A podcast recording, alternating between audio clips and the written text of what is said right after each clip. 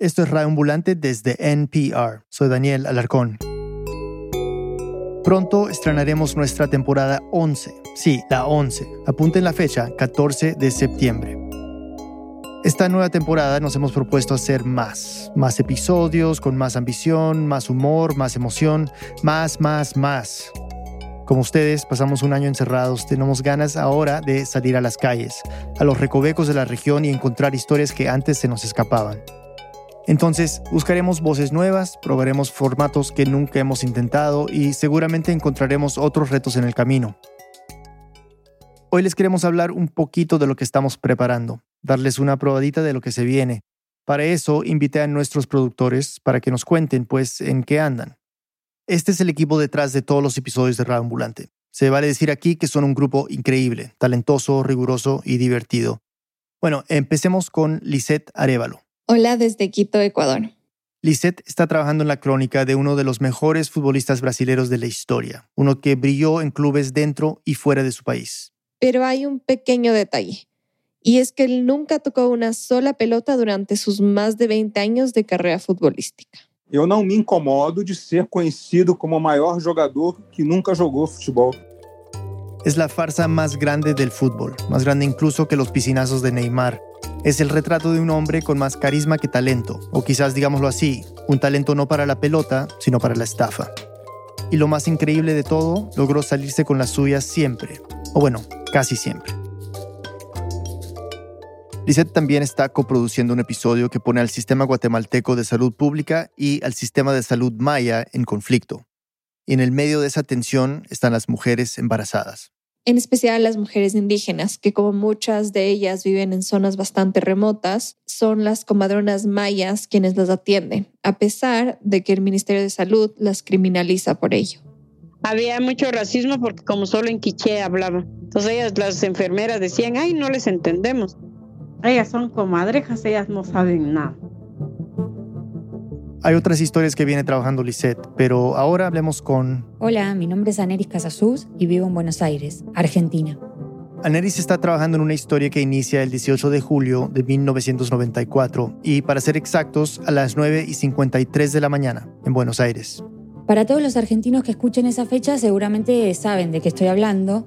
Para los que no lo saben, ese día hubo un estallido en la Asociación Mutual Israelita Argentina y lo que narra este episodio son las primeras 36 horas de la emergencia. Es el relato de cuatro vidas que se entrelazan en una situación límite y sus maneras de afrontar la tragedia.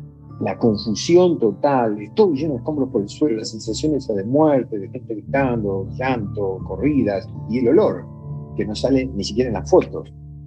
Pero aparte de esta, Aneris también está trabajando una historia un poco más personal, sobre un secreto que ha guardado por casi toda su vida. Es uno de mis secretos mejores guardados que generalmente no revelo, pero a veces alguna persona me descubre y no me queda otra que aceptarlo. ¿Qué pasa cuando dices a Neris de atrás para adelante? ¿Listos?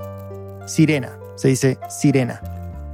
No, no es la historia de su doble vida como sirena, sino que este detalle la llevó a conocer a un grupo de personas obsesionadas con formar palabras que se lean con sentido en reversa.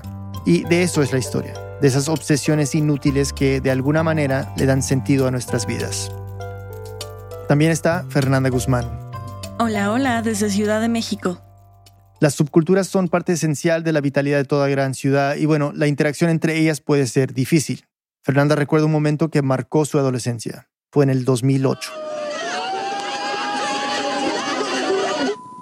La batalla más épica de la Ciudad de México involucró a dos tribus urbanas que son los emos y los punks.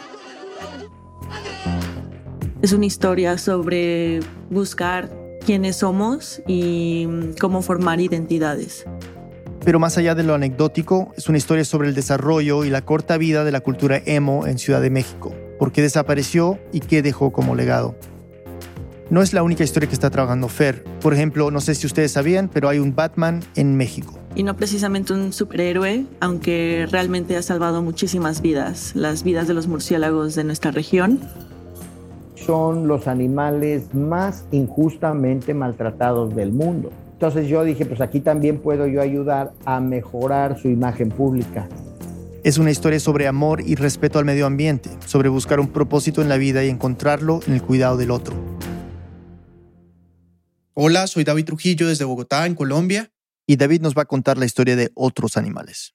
Es la especie exótica invasora más grande del mundo que está en Colombia. Son unos animales gigantes, enormes, muy pesados, pero sobre todo muy agresivos y muy violentos. Y se reprodujeron y terminaron llegando como hasta este punto por un montón de desconocimientos y de malas decisiones que se tomaron a lo largo de los años. Es el relato de cómo la vanidad de alguien puede llevar a consecuencias graves que jamás nadie podría imaginar. David también está trabajando en otra historia de unos investigadores en Medellín que estudian una comunidad con muchísimos casos de un Alzheimer particular. Que le da a personas a mediados de sus 40 y que termina siendo muy, muy agresivo. Y me hice pues como la promesa de que cuando yo fuera médico eso no iba a pasar con, con ninguna abuela, de que no reconocieran a, a sus hijos. Esto es un poco de lo que estamos preparando. Lo demás se lo dejamos de sorpresa. Yo, la verdad, estoy muy emocionado de que escuchen estos episodios. Le hemos puesto trabajo y mucho cariño. Les repito, el 14 de septiembre vuelve Radio Ambulante desde NPR, temporada 11, todos los martes en su app de podcast favorita. Nos vemos pronto.